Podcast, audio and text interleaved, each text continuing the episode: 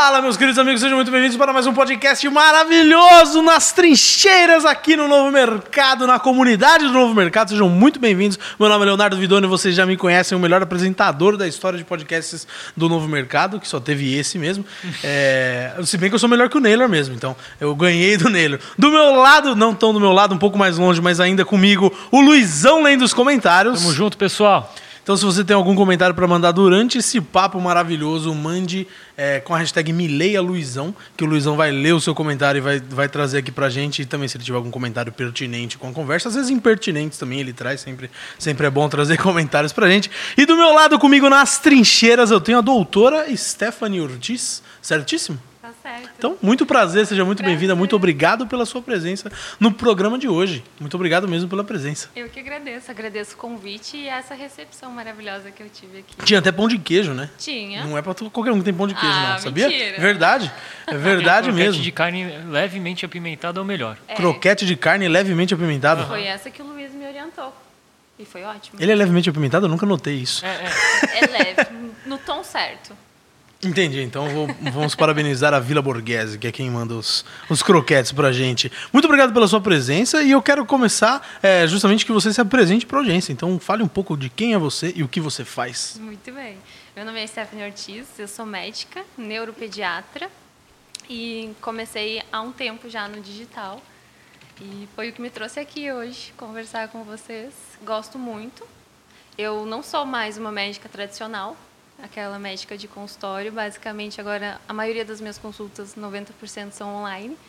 Então, graças ao mercado digital mesmo, que me proporcionou essa liberdade geográfica. 90% das consultas são online? Eu só mantenho ainda o consultório para ter, digamos, um ambiente que me dê autoridade ali, que o paciente Entendi, consiga entendi. me encontrar caso ele queira, porque alguns ainda querem né, encontrar um médico. Vai pegar mal conversar. no shopping. É, não, Quero te encontrar. Vamos, marca no shopping. Exatamente. Pega mal. Ou, que nem lá no Rio Grande do Sul, tomar um chimarrão. Tomar um chimarrão. Exato. Daí eu mantenho. Aí você mantém o...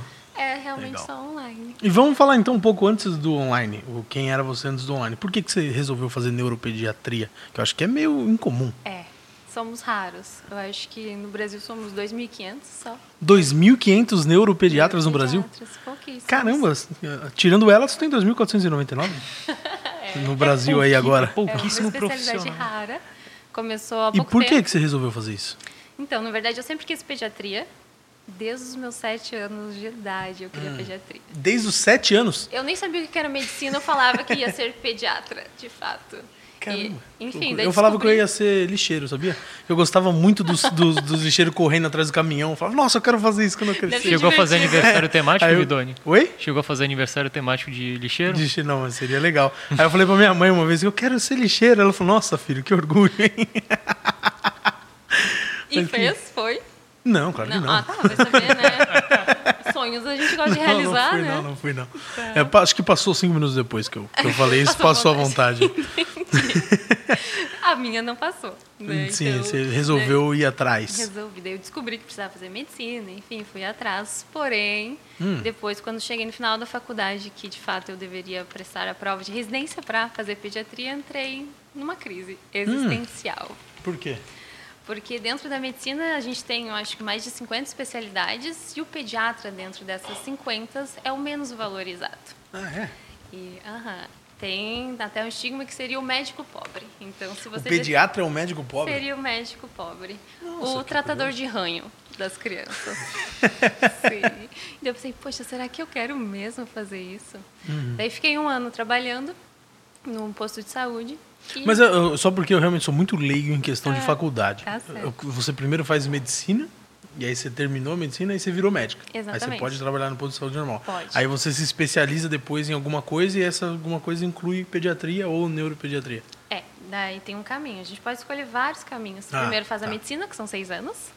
Se, quando se forma médico, se forma clínico geral. Entendi. Que pode trabalhar entendi, com tudo. Pode trabalhar no posto de saúde, hospital, enfim, vários lugares. Entendi.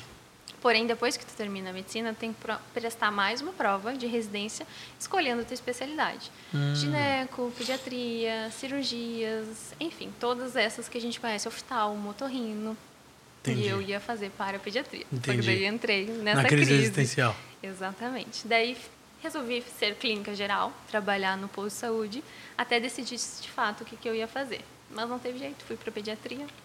Realmente prestei a prova, passei. E daí, dentro da pediatria, a gente tem mais uma subespecialidade onde a gente pode decidir. Hum. Que daí vai trabalhar com os pequenininhos, mas em algum setor específico. Ou pneumo, pediatria endócrino, pediatria neuropediatria. E eu sempre gostei muito do comportamento humano, Hum. da mente, de algo mais difícil. Tudo que era muito mais complexo me chamava aos olhos. Então, Uhum. daí decidi fazer pela neuropediatria mesmo. Não deve ser muito difícil. É. é difícil, mas é encantador. É encantador. E aí, depois de formada na neuropediatria de fato, acho que se não me engano, você foi para os Estados Unidos também, não foi? Eu passei um tempo nos Estados Unidos, mas... Teve alguma coisa de Miami no seu currículo que eu li ali. Sim, sim, sim.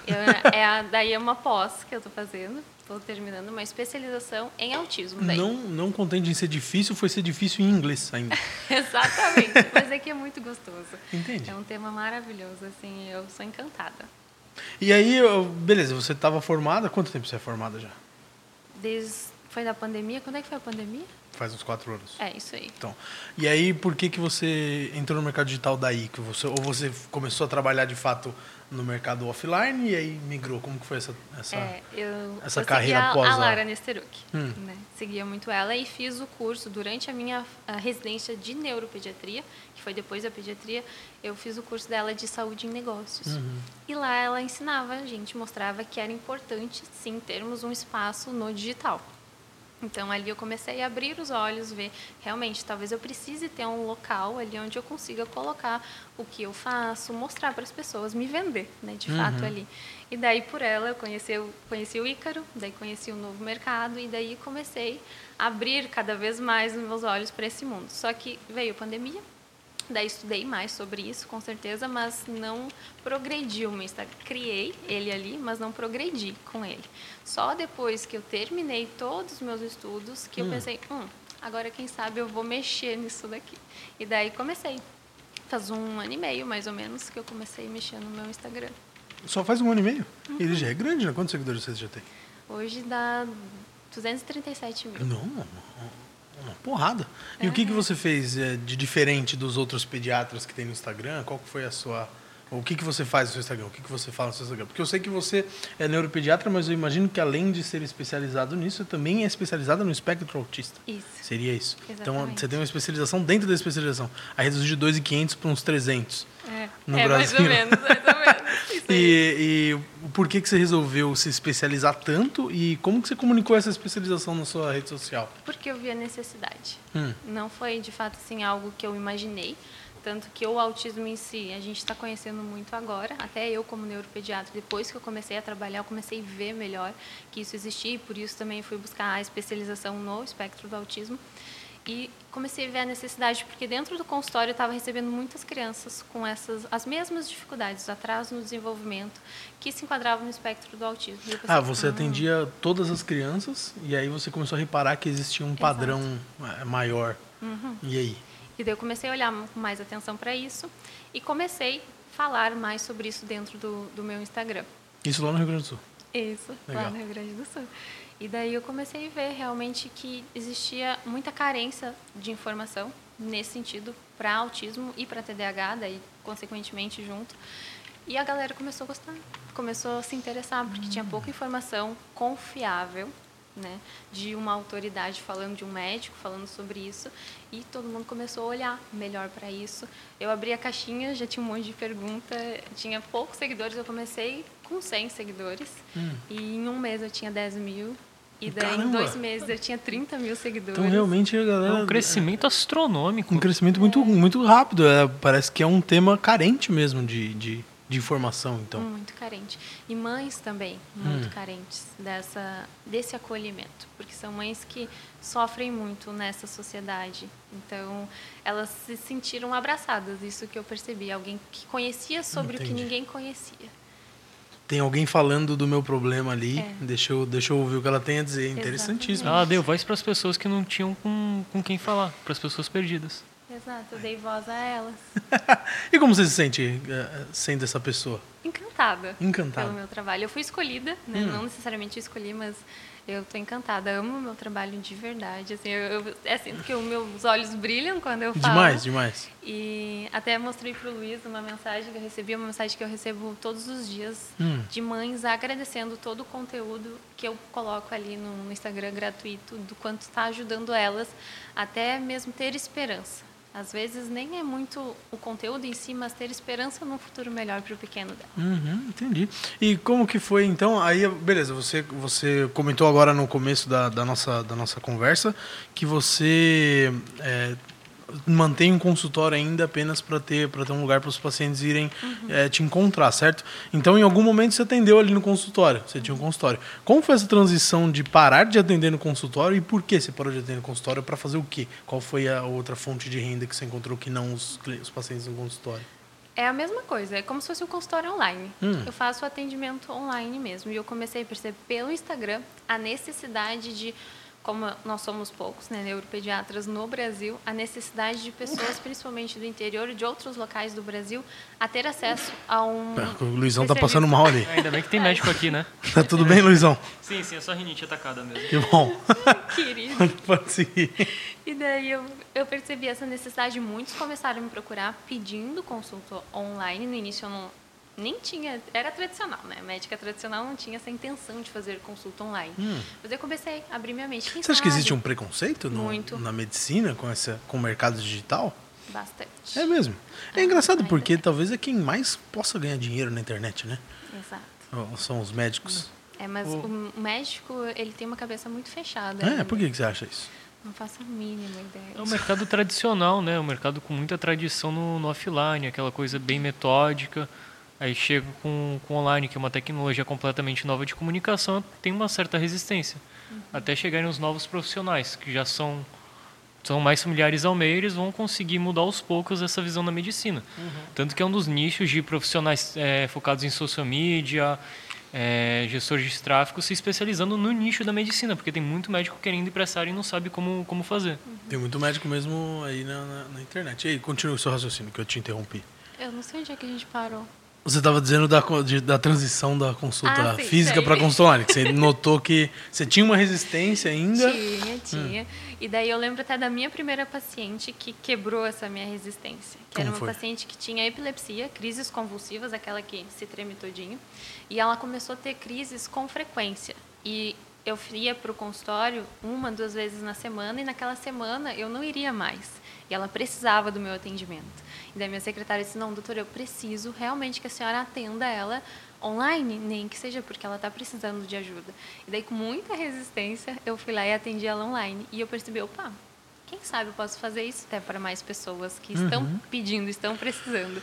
E daí, saúde. Desculpa, parece que tem alguma coisa no ar aqui. parece que tem alguma coisa no É ar. só porque tem uma médica aqui. Ah, E daí abri mais um, abri um- uma possibilidade de consulta. Daí foi a, segunda foi no norte, que eu fiz um atendimento. Eu fui ganhando segurança, até porque a gente já estava durante a pandemia. O Conselho Federal de Medicina regulamentou as, a teleconsulta, então a gente pode fazer. Então isso é legal. Então daí eu comecei a abrir, abrir e agora eu atendo o mundo inteiro. Até essa semana eu tenho Caramba. pacientes da China, da Inglaterra, de todos os Caramba, que legal. lugares. É, o Instagram é a maior vitrine do mundo, né? É a rua mais movimentada. A gente tem um curso que, o, acho que, se não me engano, é sua loja na internet. O trailer, a professora fala isso. A, a rua mais movimentada da internet, a rua mais movimentada do mundo não é a Times Square, é o Instagram. E é, concordo 100%. Eu acho que era isso a frase. eu Gostei da ter- analogia. Eu posso ter me confundido na frase e na professora, mas é algo parecido nisso. E, e qual- quais foram as dificuldades que você enfrentou assim, logo nas primeiras. As grandes diferenças da consulta online e a consulta presencial? Mas é a resistência dos pais. Resistência dos pais. Então os pais também ficavam resistentes com, Ficavam com, com com a consulta. A veracidade daquele diagnóstico. Hum. Esse era o maior medo deles. Ainda tem um pouco. Pô, mas você nem encostou no meu filho, você está falando. Exato. Entendi. exato. Porém, ah, sobre o autismo e o TDAH, o diagnóstico é basicamente analisar o comportamento daquela criança. Então, eu não necessariamente preciso encostar nela, ou que nem um cardiologista hospital, o pulmão, o coração. Não preciso fazer nada Entendi. disso. E o É só comportamento, eu imagino que é o comportamento no geral também, né? Não só no momento da consulta ali, né? Você, você pergunta da Até- vida dele, né? Até falo para elas, é muito melhor eu estar dentro de casa, que é onde a criança tem o seu ambiente, um ambiente seguro, onde ela pode ser ela, que daí eu consigo observar de fato como que é o comportamento dela, porque quando vai no consultório, normalmente a criança muda o comportamento, né? Uhum. Ainda mais se o médico estiver usando jalequinho branquinho, a criança realmente Dá fica medo? revoltada, ela chora, está acostumada a tomar vacina, então dá muito medo e ela Uhum. não se comporta da forma que eu precisaria para ver ela realmente para fazer um diagnóstico. Então, Entendi. eu acho muito melhor. Nossa, sou apaixonada pela consulta online agora. Então agora você perdeu o preconceito que você tinha e agora você prefere a online. 100%. Se pudesse, faria só online. E Que legal. E, e além das consultas, além de prestar o serviço, você tem algum produto que você lançou, ou que você Sim. formatou algum produto? Conta um pouco Sim. desse pra gente. Foi em setembro, fez o meu primeiro lançamento. Hum, como que ele Foi foi? o autismo em casa. Que a ideia era eu ensinar aos pais como eles entenderem e lidarem com aquela criança dentro de casa. Porque o autista ele precisa de muitas terapias para ele se desenvolver. E muitos dos pais não têm condições financeiras, principalmente, de conseguir custear esse tratamento. Então a ideia do curso seria estar ajudando eles a fazer algumas atividades também dentro de casa para não perder o tempo, porque um dos slogans que eu uso, o tempo é neurônio. Então quanto antes a gente começa o tratamento melhor para essa criança. E a ideia seria fazer esse tratamento um pouco, pelo menos a base em casa, enquanto eles não conseguiam um acesso às terapias que eles necessitavam mesmo. Caramba, que legal. E Desde, desculpa, eu sou realmente completamente leigo nesse assunto. É, como que é diagnosticado o autismo na criança? Assim, desde quando? Desde quando você consegue diagnosticar? a gente consegue com segurança a partir de um ano de idade. Um ano e meio, com certeza a gente já consegue fazer o diagnóstico. Hum. Porque são as crianças que têm uma série de atrasos. Então, são atrasos de comunicação. Então, normalmente é o atraso na fala. Então, são crianças que não conseguem falar. Tanto que um dos posts que mais me trouxe seguidores no início lá, que trouxe mais de 10 mil, foi isso. Eu falando que, que um ano de idade a criança tinha que falar. Todo mundo, uau, como assim? Cada criança não tem seu tempo? Deus, não, não tem seu tempo. Existe um marco de desenvolvimento que a gente precisa seguir e respeitar. Quando tá, não alcança, esse marco está atrasado. Então, esse é um dos critérios que a gente usa, atraso de comunicação. São crianças no clássico, né, no autismo clássico, são crianças que não gostam de estar se relacionando com os outros, ficam mais quietinhas no seu cantinho. Tem várias restrições de sono, restrição alimentar, então seleciona muito o que come.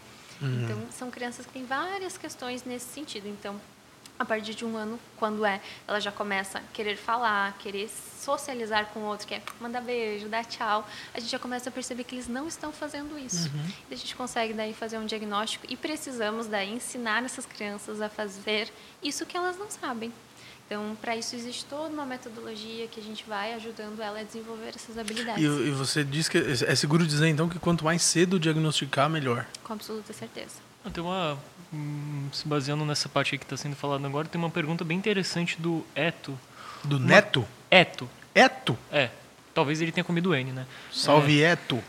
Uma criança que não o teve. Eto é o jogador do Camarões, o camisa 9 do Camarões. O Pode Eto'o. ser também. Caramba, se ele estivesse assistindo a gente, eu ia ficar muito feliz.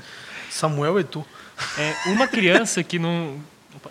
Uma criança que não teve um ambiente enriquecido para administrar o autismo e TDAH na infância. Como pode ser o futuro desse adulto? Quais são as consequências e o que fazer na, com um diagnóstico tardio? É complexo. Tanto que no meu Instagram eu luto muito pelo diagnóstico precoce. Hum. Por quê?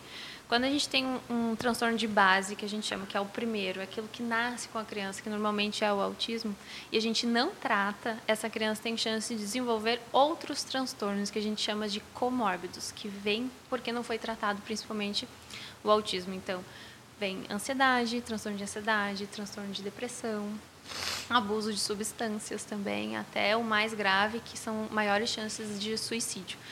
É mais complexo, mas a gente tem tratamento também para crianças maiores ou adolescentes. E a gente precisa, quanto antes, no momento que perceber, a gente já tem que estar agindo, seja com ano de idade, 8, 15 anos de idade. Entendi. Existe algum perigo da diagnóstico errado? Por exemplo, vamos supor que a criança fez um ano e aí a, a mãe ela meio que leu algumas coisas e ela supôs que, que, que, a- que a criança tinha o, o autismo. E existe algum perigo nisso? Dela fazer algum princípio, não. tratamento e prejudicar de alguma forma a criança que não é Muito autista? difícil, porque o tratamento ele é terapêutico, não é dando algum remédio para a criança, Uhum. porque o autismo não é uma doença, é uma condição. Então a gente não trata com remédios como se fosse uma pneumonia. Eu sei que tem um bicho ali Uhum. no meu pulmão, eu preciso matar aquele bicho, então dou um remédio para aquilo. Então o autismo não é uma doença, a gente Entendi. não trata com remédios. A gente trata com terapias. Então são professores ensinando aquilo que a criança não sabe. Então se ela não sabe falar, é um fono, que é o professor da fala. Entendi. Então, na princípio, não tem problema. Quanto mais a gente estimular o cérebro daquela criança, por mais que ela Você não vai estimular autismo, mais do que. Exatamente. Entendi. E a gente sabe também que o QI é modificável, que é o coeficiente de inteligência. Hum. Quanto mais a gente estimula aquela criança, mais inteligente ela fica. Então, não tem problema nenhum. Interessante, muito Uhum. interessante isso.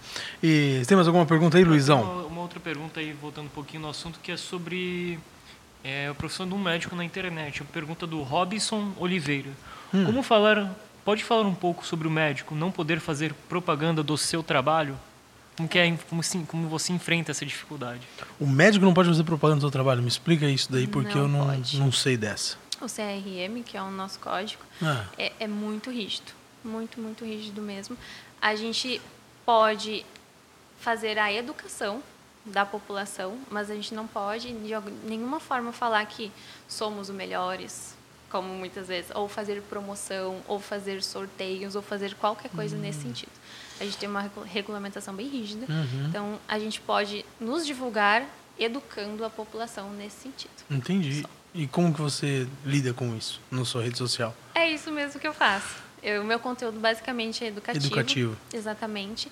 E daí embaixo eu coloco o meu número do registro, que precisa também, é obrigatório ter em todas as postagens, e o número para caso a pessoa queira consulta entrar em contato. Daí ela entra em contato. Mas você não pode fazer tipo um CTA? Gostou desse conteúdo? Quer, quer marcar sua consulta? Liga nesse Não número, você não pode falar nisso. Não. É bem isso. Não. Bem, É bem Enfim. rígido mesmo. Muito rígido. E tem alguma. Agora já é uma pergunta minha mesmo. Tem algum. ah, curioso, né? Ah, Tem é, médicos ou alguma espécie de organização para tentar é, diminuir essa rigidez? A princípio não tem. O Então é uma, gente- meio como se fosse um consenso na, na medicina, é isso? É, exato. É a nossa regulamentação. A gente simplesmente segue o que está acontecendo agora, que é algo até revolucionário, nem acreditei que estava acontecendo. É que antigamente a gente não poderia colocar um antes e depois mostrando a melhora daquele Hum. paciente.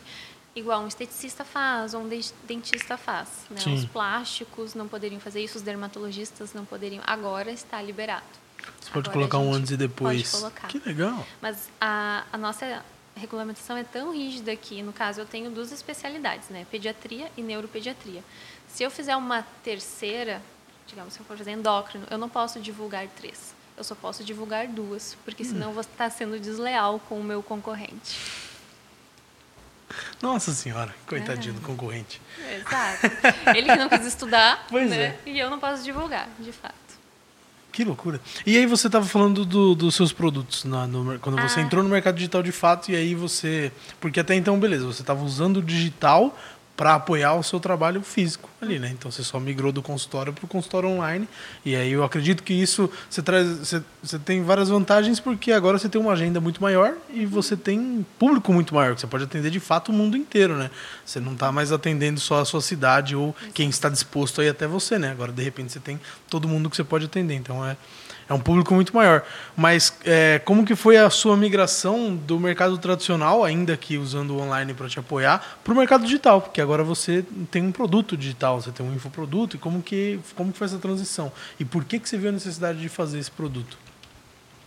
Eu acho que eu vi a necessidade no meu paciente mesmo, Hum. na, na família do meu paciente, porque como eles não têm muito acesso a conteúdo especializado, a um especialista, eu vi que eu precisava realmente trazer alguma coisa para eles de suporte dentro de casa. Então, aí eu resolvi criar esse esse curso que se chama o Autismo em Casa. Ele não existe mais, a gente teve que eu resolvi também parar, porque agora eu tô com outros projetos para começar outros tipos, porque o que que eu também percebi nesse curso que o meu público, principalmente que são de mães, elas não querem algo para que elas façam em casa sozinha. Elas querem um acompanhamento. Hum. Elas querem alguém que esteja ali ajudando, nem que seja naquelas inseguranças do dia a dia. Uhum. Então, eu estou desenhando agora um novo produto, até para ano que vem, início do ano que vem. Que legal. E você, você vê num futuro ou próximo ou distante você de fato parar de atender e só trabalhar com isso? Esse é o objetivo. Esse é o objetivo. Com certeza. Ah, É conta um objetivo. pouco mais desse objetivo. Por que, que você tem esse objetivo? Qual é, de onde surge essa vontade? Eu acho que, como mulher, agora eu vou falar, como Hum. mulher. Como mulher, eu gostaria de não totalmente parar, mas realmente diminuir bastante os atendimentos para poder me dedicar a outro, outro lado Entendi. da, da minha vida, né? Que Uhum. seria casamento, filhos. Então, eu quero realmente estar presente na vida dos meus filhos, eu não quero ficar realmente só trabalhando. E eu percebo que o digital me dá essa liberdade, então, Sim. de alguma forma eu posso estar ali, ou faço uma live, ou gravo alguma aula, eu posso estar em casa com, Uhum. os- com a minha família, enfim, e fazendo também um trabalho, tendo uma renda. Uhum. Então, esse é o meu objetivo. Então, não estar tão envolvida com muitas famílias no one on one, assim, mas no geral, assim, no macro, mais. Entendi. E porque eu imagino que a sua rotina hoje deve ser bem puxada. É corrida. Porque, e você, mesmo tendo online, você ainda vai pro consultório. Vou. Você ainda vai. Você, só pra ter um cenário bonito também, né? É, Tem um é mais cenário bonito bonito mesmo que a minha casa. Mas eu, eu vou. Eu fico bastante em casa, né? Hum. E também quando eu viajo, eu atendo nos, no, no hotel. Ah, dá uma liberdade boa, né? essa- Nossa, essa- menino. Graças a Deus. É, vantagens do digital sobre o modelo regular de profissão, pô, que é presencial. Tem mais alguma pergunta aí, Luizão? Tem, é, Puxa aí, pode puxar. Uma pergunta mais é, voltando para essa parte tua de, de estudo. Como que é fazer uma pós-graduação em inglês? Em neuropediatria. Primeiro, é, não é, não é pouca Não é coisa só não. uma um pós-graduação em inglês. Bom, tem Google, né? é mais fácil.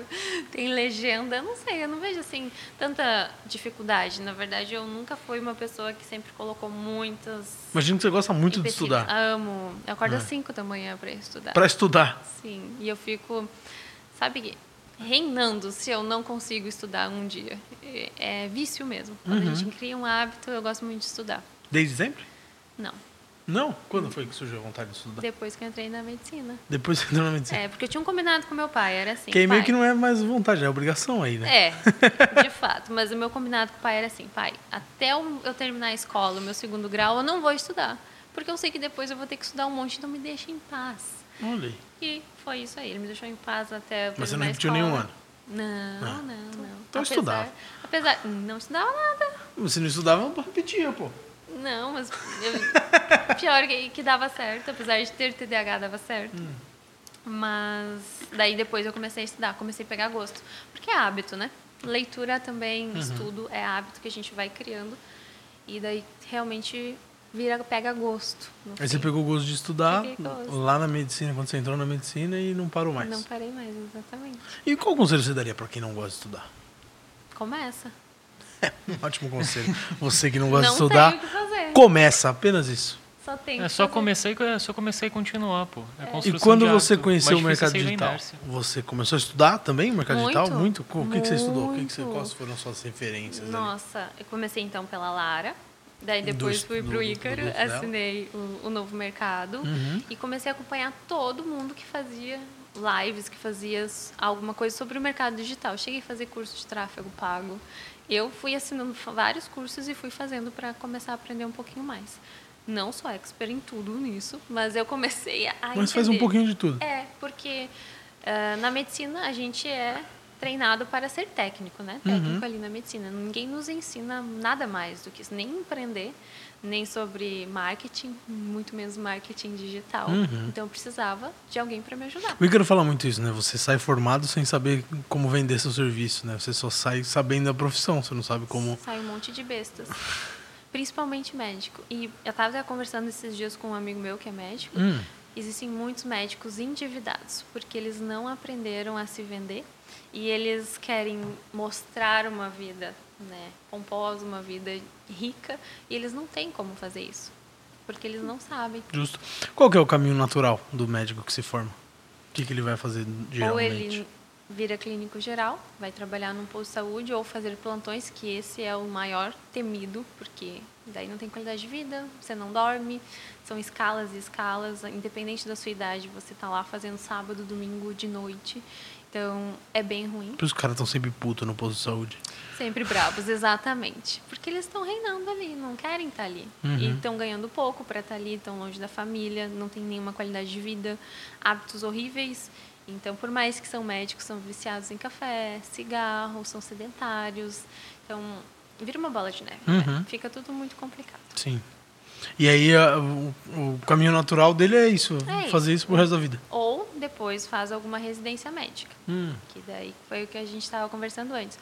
Ou parte para clínica médica, daí depois faz, que daí trabalha com adultos, né? Ou pneumo, ou gastro, ou vai para cirurgias, ou vai para pediatria também. E qual foi o, o que você aprendeu que te fez olhar e falar, cacete, é isso, é assim que eu vou me vender? Como que você se vende? Como que você saiu da faculdade diferente dos outros e não foi fazer isso? Você foi se vender e você sabe, você Eu sabe acho se foi um vender pouco agora. do meu pai. Foi? Por quê? Foi, porque meu pai sempre foi empreendedor. O que, que ele faz? É, tudo. Ah. Tudo que tu possa imaginar. Ele, ele gosta de, de comprar e vender casas, compra e venda terreno, daí ele tenta construir, daí gosta de terra. Hum. De tudo que tu possa imaginar. Já teve uma vidraçaria, já trabalhou num sindicato, então, tipo, mil Uhum. coisas. E eu via ele e eu gostava muito disso também. Uhum. E eh, acabou que ele me ensinou também algumas coisas e eu fui aprendendo e eu pensei, nossa, isso é muito legal.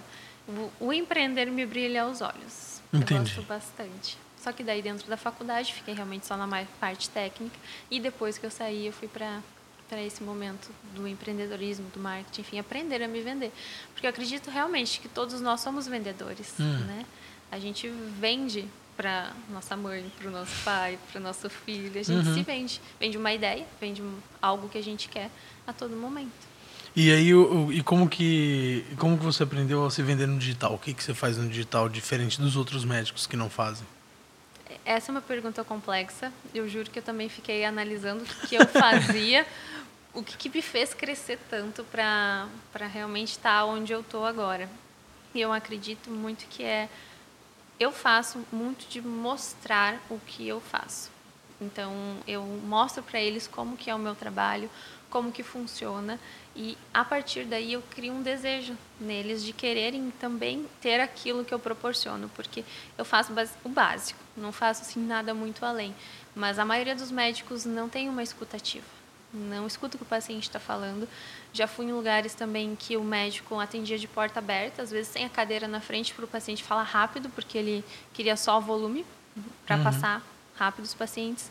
E ali eu comecei a mostrar para o meu paciente que não, eu escuto, eu entendo ele, eu acolho ele e eu dou depois todo um mapa, todo um guia do que, que ele precisa fazer para ele não se sentir perdido. Uhum. Então eu tenho uma pré-consulta que ele me fala tudo, todas as dores dele e eu me preparo para aquela consulta antes. Quando eu chego na consulta, eu já estou sabendo muita coisa daquele meu paciente. Daí tem a consulta em si e depois tem uma pós-consulta onde eu paro, avalio tudo de novo e faço todo, como se fosse um nutricionista. Uhum. Faço todo aquele plano do que, que ele precisa fazer. Então ele se sente muito mais seguro. Coisa que os médicos em si não fazem. Então eles começam a ver aquilo e dizem, não, eu desejo isso também. Eu mereço isso também. E daí eu vou mostrando e eles vão... E daí que depois eu coloco também ah, depoimentos de, de mães. Então eles vão gostando bastante, Legal. vão querendo. Você tem alguma equipe no, que te ajuda no digital? Tipo um designer, um social media, um gestor não, de tráfego? tenho só uma assistente virtual, Um assistente virtual. que é a minha secretária. E como que você fez o seu lançamento? Sozinha? Assim, não, eu tive um sócio. Ah, tá. Eu tive um sócio nesse momento que ele era gestor de tráfego, daí ele Hum. fez todo o desenho do lançamento, nisso ele fez tudo. Legal. Você ia falar É. alguma coisa, Lisão? Assim, Eu notei é, a sua voz. Não, falando em depoimento, aveludada. mercado digital, tem um comentário aqui interessante da Francine. Doutora, te conheci no, mer- no novo mercado ao vivo. Você, como que como foi a sua experiência lá? Quais foram os resultados, conversas? Que- Oi? ah, um comentário aqui da, da Francine. É, Tá. Doutora, te conheci no novo mercado ao vivo. É, ah, como foi? no evento? Isso, isso, no nosso Ah, evento da escola. Tá. Como que foi a sua experiência no, nesse evento que a gente fez? Nossa, foi maravilhosa. Gostei bastante. Foi o primeiro evento também de vocês. Primeiro evento, primeiro podcast. É, não, foi muito bom. Porque a- ali eu tive a oportunidade de conhecer coisas também que eu não conhecia. Conhecer pessoas também que faziam ah, algo diferente e conversar uma língua que eu no meu dia a dia não consigo conversar, que é muito difícil, né, no meio médico. Então, eu aprendi bastante, gostei muito. É difícil conversar de mercado digital no meio médico. Muito, ninguém entende nada. É muito complexo. Que Só nem falar que do meio conversar de coisa é, de médico. Que nem falar do meio médico para alguém que não entende de medicina. É. Vem cá, eu, eu tive uma dúvida. é, é, na verdade, eu tive uma dúvida, não. Surgiu agora. Muita gente, eu já ouvi muita gente falando. É, quando você falou, na verdade foi você, acho que foi ele. Alguém falou TDAH. e, eu falei. acho que foi você então. É, e aí eu, eu já ouvi muita gente falando que hoje em dia é comum as pessoas terem TDAH e talvez até autismo, muito mais do que antigamente. Você já ouviu essa afirmação alguma vez? Várias vezes. E o que, que você acha dela? Eu acho que a gente tem mais conhecimento agora e daí a gente consegue então identificar Consegue diagnosticar? as pessoas que têm. É, mas de fato o número está aumentando expressivamente. A gente não sabe, a gente está tentando estudar e ver o que, que pode ser, mas não temos a resposta ainda. Então, de fato, o número está aumentando, não é só Tá. as pessoas só sendo diagnosticadas agora mais a do gente que acredita antes. que sab- o É conhecimento dos dois. É, é um fator, mas está aumentando bastante também. Interessante. Sabe que eu tenho uma, tenho uma- minha mãe tem uma prima, é só uma história interessantíssima. Ela é pedagoga e ela foi morar em Paulínia. É muito difícil ela estar assistindo, mas se você está assistindo, um grande abraço, Sandra. É, ela foi morar em Paulínia. Ela é pedagoga, ela foi ser coordenadora de uma escola em Paulínia. E ela notou que nas salas de aula, ela morava, não sei se ela morava em São Paulo, não sei onde que ela morava, mas ela não morava no interior. E ela notou que nas salas de aula tinha muito mais crianças autistas do que o normal. Ela falou, pô, não é possível que essa cidade, é, é, que eu tô na escola que só tem, só essa escola tem. Ela começou a pesquisar em todas as escolas e todas as escolas, toda sala de aula tinha pelo menos três. Ela falou, isso não é normal, na, na, lá em São Paulo era um por escola. É, o que está acontecendo? Aí ela começou a pesquisar e pesquisar e pesquisar. Ela descobriu que tem uma coisa no ar em Paulínia que, ah, que as indústrias soltam que ah, alguma coisa acontece na formação do, do, do feto. E aí acontece alguma coisa que. Isso Mas lembra- eu não sei se era autista, na verdade. Era Tá, alguma coisa. é. Mas, mas isso Era alguma, era alguma outra coisa. Tony, isso e aí, quando que ela me contou isso, eu falei: caramba, que loucura isso! Você fez alguma coisa com informação? Aí ela fez lá, eu não sei o que, que era, mas é uma história muito interessante. Não, isso lembra o que aconteceu em Cubatão, tempos atrás. Era muito comum as pessoas terem problemas graves de saúde por conta das indústrias ao redor. Aí depois de um tempo descobriram que tinha a ver com essa parte também. É, eu vou contar uma coisa para vocês que eu acho que vocês vão até pode ser que fiquem chocados, mas a gente está vendo que tem muita relação também a alterações genéticas, não só autismo, mas alterações genéticas em crianças relacionadas com o esperma masculino. Principalmente com a idade daquele pai. Porque quanto mais velho, principalmente acima de uns 26 anos, maior é a chance de a gente ter um espermatozoide com defeitos, com mutações. É mesmo. E as pessoas bastante. antigamente tinham filhos mais cedo, talvez? Muito mais cedo, exatamente. Caramba, que loucura. Aham. Aumenta, quase que dobra de um homem de 20 anos para um homem de 40 anos. Então, dobram as chances daquela mulher se engravidar realmente de uma criança que tem alguma alteração genética. O autismo é uma alteração genética ou não? Sim. É? Ah, que interessante. Tem mais alguma pergunta, Luizão? Depois da história pergunta. da minha prima Sandra? Ah, a gente tem uma pergunta aqui do, do Eto e ele falou o nome completo dele. A gente tem que corrigir essa informação. Eu tenho que a gente- certeza que ele é o, o atacante de Camarões. Ele não é jogador de futebol, de futebol e nem comeu o N quando escreveu o nome. Pera aqui que eu tô subindo o chat. O nome dele é Eto. É, Grande abraço, Eto. Deve ser muito Ah, legal ter o nome do, tá do atacante camaronês. É, o nome dele é Thiago Toshiro Eto, origem nipônica. A gente errou por alguns continentes. É, não, era, não é de camarão. Não é de camarão. É. Aqui, é, escutei, Stephanie. Você disse que foi uma pessoa com TDAH. E hoje fala com essa calma e cadência. O que, que mu- mudou? Como você conseguiu melhorar essa parte?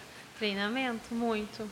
Eu não sei se dá para eles perceberem também que a todo momento eu estou mexendo em alguma coisa aqui. Hum. Que isso a gente chama de autorregulação. Então, até ensino ah, em consulta que a gente precisa ter alguma coisa que a gente pode ficar mexendo, tanto o autista quanto o TDAH, mexendo para aquela ansiedade, aquela impulsividade que é natural do próprio transtorno, a gente conseguir manifestar em algum lugar para conseguir Entendi. realmente prestar atenção.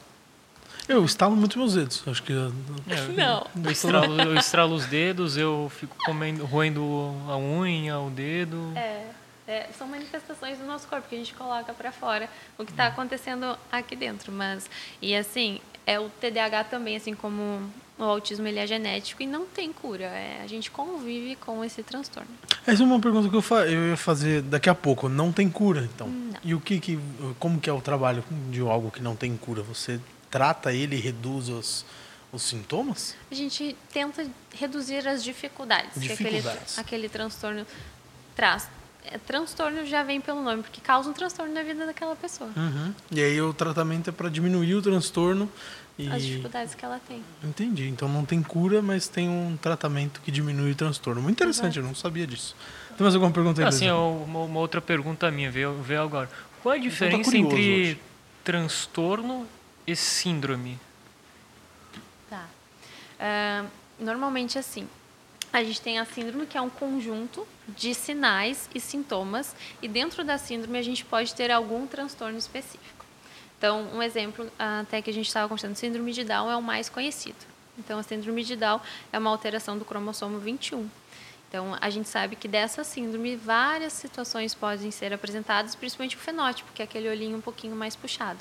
Mas dentro dessa síndrome, essa criança com Down pode ter o transtorno do espectro autista.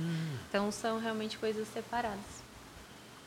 Muito interessante. Tem mais alguma pergunta aí, Luizão, do chat? A galera tá mandando com a hashtag me leia, Luizão? Não, o pessoal não, o pessoal não tá, não tá gostando Pô, de mim galera, pelo vou- jeito. vou- eu tô chateado com, Vou começar com a as pessoas cobrar. do chat. começar a aí. cobrar a hashtag. É uma Que é pergunta da, da Carol. Me leia, Luizão. É. Ele- Pra, pra ele ler. Paciência, né? Ô, Carol, é, é, ô, Carol, Carol é a pessoa que fez a pergunta. É, ô, Stephanie, como foi o seu primeiro lançamento? Conta um pouquinho dos bastidores dele pra gente. Um caos. Todos eles É um são, acho. horror. Até aqui, sabia? A gente acabou de fazer um lançamento e é sempre um caos. Né, menino? Eu não sabia que dava tanto trabalho. Hum. E grava criativo, e faz isso e faz aquilo. E é uma intensidade alta, um nível que tu tem que manter alto a todo momento. A gente fez um lançamento de três lives, então foi uma sequência de lives. E Como foi fazer live? tu acredita que até o lançamento eu não tinha feito nenhuma live? Caramba. Eu não gostava, eu tinha pânico de, de aparecer assim em algo ao vivo. Nem sei como é que eu tô aqui também. Porque era, era horrível para mim. Então eu nunca fiz, mas quando era um lançamento eu precisava fazer. E, e foi muito desafiador. Assim, eu fiz todo um roteiro, fiquei cancelei a agenda do dia inteiro para ficar estudando o que eu precisava falar ali e na hora fluiu, na hora foi, exatamente porque a gente tem bastante o conteúdo dentro, mas é um caos desgraçado, dá muita coisa errada, ah, muita coisa que a gente combina não funciona, Uhum. é, é muito complicado. A, a escolha que a gente teve também da plataforma foi muito ruim. É. E eu comecei o lançamento sem nenhuma aula gravada. Também eu tive que gravar tudo depois. Então, eh, foi uma sobrecarga atrás de uma sobrecarga. Foi bem complexo, assim. Da próxima vez eu vou querer me preparar assim um pouco melhor, deixar as coisas um pouco mais organizadas. Ah, muita gente tem um trauma com o primeiro lançamento, assim, é Uhum. Que meio bom, me normal. sinto Eu, meu primeiro acolhida. lançamento foi. Não. Meu primeiro lançamento meu mesmo, não do novo mercado. O meu primeiro lançamento foi assim, é uma loucura, um caos generalizado que você acha que nunca vai acabar. e Uhum. Os do novo mercado acabar. também são assim, é um caos maluco que, você Que fala, meu Deus do bom. céu, que loucura. Eu Não, acho que é mas normal. É, o primeiro lançamento, assim, nunca fiz nenhum ainda, mas ele é uma ótima oportunidade de aprendizado. Tanto profissional quanto pessoal. Você está lidando com uma situação ali traumática e você se sai muito melhor do- daquilo depois. Além de aprender que na próxima você vai se preparar mais, o que mais você aprendeu nesse lançamento? Aprendi o meu público, do que Ah, ele que legal. precisa. E o que eu entendi também é assim, é que quando a gente vai oferecer um produto, Hum. a gente precisa não oferecer o que a gente quer, né? A gente precisa oferecer o que eles precisam. Então, qual é a necessidade de fato que eles têm? Depois de saber o que, que eles têm de necessidade, a gente bola um produto para eles. Então, isso Hum. eu aprendi bastante e é isso que eu estou tentando fazer agora, é entender cada vez melhor eles, o que eles querem, o que eles precisam, para bolar um produto específico para eles, para Uhum. que a aderência seja maior. E como que você pretende entender o que eles precisam? Fazendo Pesquisa. pesquisas. Exato. Eu tenho já lá quantas, mais de 700 pessoas que responderam uma pesquisa. Caramba! Já é uma baita amostragem boa. Essa é a melhor forma de saber o que o seu público quer, né? Perguntando pra ele o que, ele quer. É. E ler depois tudo. Né? Porque É. eram muitas eram perguntas abertas, então que as mães colocavam Ah, entendi. ali. O que, que elas estavam sentindo, o que, que elas pensavam, quais eram os medos, o que, que elas precisavam. Então, eu tô lendo. Diga, Luizão. Ah, a Carola se animou e mandou outra pergunta. A Carol. É, doutora, tem alguma história ou feedback de pais que te seguem e que tenha te marcado profundamente? Tem. Tem, tem vários pais que, que me seguem. Até hoje eu estava vendo de uma paciente e eu acho legal assim que eles engajam depois também. Eles querem mostrar para o mundo realmente o, o que, que é o, o autismo. Ah, tem uma pequenininha que ela teve um desenvolvimento normal até um ano e meio, normalmente. E depois de um ano e meio, ela regrediu. Ela perdeu os marcos do desenvolvimento. Ela parou de falar, ela começou a ter Caramba. comportamento autístico mesmo. E daí, depois que a gente começou a, a intervenção, ela realmente se desenvolveu, voltou a ganhar todas as habilidades. E agora a mãe dela está no Instagram também, mostrando para todas as mães como que, que as coisas são sobre o autismo, como que é o desenvolvimento, as possibilidades que tem para fazer. Tem vários casos, assim, bastante. Caramba, que legal isso. E ela, é ela, ela é, impactou, seu trabalho impactou tanto ela que ela começou a falar no Instagram sobre Aham. isso. Que, que, Eu tenho ai, outros curioso. pacientes que se tornaram artistas, uns escreveram livros, outros desenham, ganham até prêmio na escola. Os pacientes mesmo, as crianças. Pacientes, exato. As crianças. As ah, criancinhas. Caramba, que legal. Ah, já está contribuindo para aumentar o PIB do Brasil. Ah. Verdade. Mais alguma pergunta, Luiz? Sim, uma, uma pergunta minha agora também. Você consegue identificar o que te motivou para pediatria? Luizão tá Ou- curioso. Luizão tá curioso. Infelizmente Ué, não. pô, Desde os sete anos, desde os sete É, anos de eu- idade. a minha mãe conta que o meu livro preferido quando eu era pequena não era os contos dos Três Porquinhos ou das Princesas, mas era um livro que ela usava como gestante, que mostrava a barriga Caramba. crescendo, o bebezinho dentro da barriga. Esse livro até se desintegrou de tanto que eu olhava. mas não tem um motivo assim. Caramba. Caramba, que, que loucura. É, agora eu tenho uma pergunta que eu acho que eu vou, eu vou começar a fazer em todos os podcasts. Hum. Qual aula do Novo Mercado você mais te marcou? Qual aula? É. Eu vou começar a fazer essa pergunta em todos os podcasts agora, Luizão, que eu gostei Uma- dela. Uma pergunta boa, uma pergunta boa. E é difícil, que eu pego as é pessoas de muito surpresa. difícil. Pois é, podia ter me preparado antes. Eu pensei agora. Como casar uma crise de ansiedade no convidado com Leonardo Vidoni? Pô, o Isso. próximo eu vou ter que mudar a pergunta se Coloca alguém assistir. aquele marcador de batimento cardíaco, vai, não vai poder perceber. Deixa eu ver. Eu acho que foram, foram as primeiras. Hum. Principal, eu não vou saber dizer o nome. Ah, não, não Mas aquela principalmente que o Ícaro vai mostrando do nosso público. Hum. né? Como identificar a nossa persona, de fato. Porque eu percebi que ali, quando eu comecei meu Instagram, por causa dessa aula, eu consegui falar para as pessoas certas. Que eu consegui daí atingir, de fato, as pessoas que estavam precisando. Entendi. Muito legal, muito legal. Eu quero agradecer muito a sua presença, espero muito que você tenha gostado do seu primeiro podcast. Espero muito que você tenha gostado mesmo. É, eu quero trazer os recados dos patrocinadores, sabia? Que é o próprio Novo Mercado. Amanhã a gente tem uma aula na comunidade e amanhã tem uma aula especialíssima na comunidade do É Novo de alguém que eu conheço, sabe? É familiar Fala. o nome. Quem que é o professor de amanhã, O Luizão? professor de amanhã da aula 373 é o Leonardo Vidoni. Sou eu mesmo, amanhã a aula é comigo. Como conciliar o trabalho formal com o mercado, com produção de conteúdo? Porque muita gente fala pra mim, ah, como que é empreender no digital? Eu não empreendo no digital, eu sou um funcionário CLT. As pessoas esquecem isso. E, e eu, eu tenho um trabalho formal, tenho hora pra entrar e hora pra sair. Às vezes a hora pra sair se estende um pouco mais, mas eu ainda assim tenho hora pra sair. E e eu concilio isso com o mercado digital, concilio isso fazendo as minhas coisas, produzindo meu conteúdo e, e lançando os meus produtos. E eu vou ensinar amanhã algumas técnicas justamente para você priorizar e planejar a sua produção de conteúdo no Instagram. Então, por favor, não percam que amanhã tem uma aula justamente comigo. Certo? tem mais algum recado, Luizão, das comunidades? Sim, é, quinta-feira a gente tem a- a- o segundo encontro do nosso planejamento 2024 para os alunos. Quinta-feira agora já? Sim, dia 30. Caramba, já É? logo cedo. O tema é Metas com Jonatas Figueiredo, o nosso diretor. Metas com Jonatas Figueiredo. E que horas que vai ser? É, 8 horas. Cara, uma comunidade do Novo Mercado tem muito mais conteúdo do que muito produto por aí. A, só a comunidade. E a comunidade é de graça, hein? Lembrando que se você está assistindo aqui de graça, você pode continuar de graça, é só você fazer o cadastro e aí você assiste as nossas aulas e os nossos podcasts, não é não, Luizão? Exatamente. E eu tenho mais um recado também, é, que o Naylor pediu pra gente falar hoje.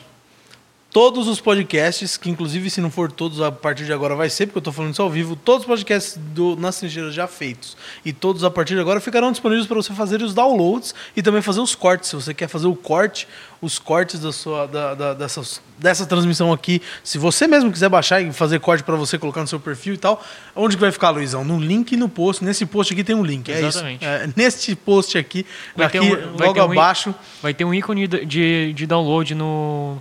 Vai ter No um canto ícone direito de do vídeo. download no canto direito do vídeo. Você vai poder dar- baixar o episódio. E aí sim você está liberadíssimo, desde que você fale que você viu aqui, tá? Não- então não, não, não seja um vacilão e coloca ali nas suas redes fingindo que o conteúdo é seu.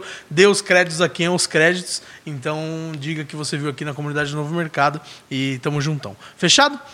Quer dar algum recado final para as pessoas? Deixa o seu Instagram, onde que as pessoas te acham, onde que as pessoas te encontram. Certo. Meu Instagram é arroba DRA, de doutora, ponto, Stephanie Ortiz. E eu gostaria de agradecer muito. Tá na tela o Instagram dela, meu querido? Porque é difícil, né? Não é Stephanie. Geralmente Stephanie é com S mudo, né? O seu é, com E. É com E, porque minha família toda é com E. É- Essa curiosidade, sim. Meu pai abrasileirou meu nome para todo mundo ficar com E. Entendi. Então, a- a- veja, o- veja direito o Instagram, porque não é Stephanie Não, com é S E. mudo. É, exatamente, Tá. é com E. E muito obrigada. Imagina, Foi um prazer. eu que agradeço. Estar aqui. Obrigado pela presença, muito obrigado de verdade pela sua presença. Obrigado, Luizão, por estar Tchau, tchau, no pessoal. toque do chat. Muito obrigado, Leandro, por estar no toque da live. Meu querido DG também acompanhando a produção. Obrigado a todos vocês nessa audiência maravilhosa. Obrigado por serem essas pessoas incríveis. E até a próxima semana. Até a próxima semana, não. Até amanhã na aula ao vivo. Um grande abraço, pessoal. Tchau, tchau.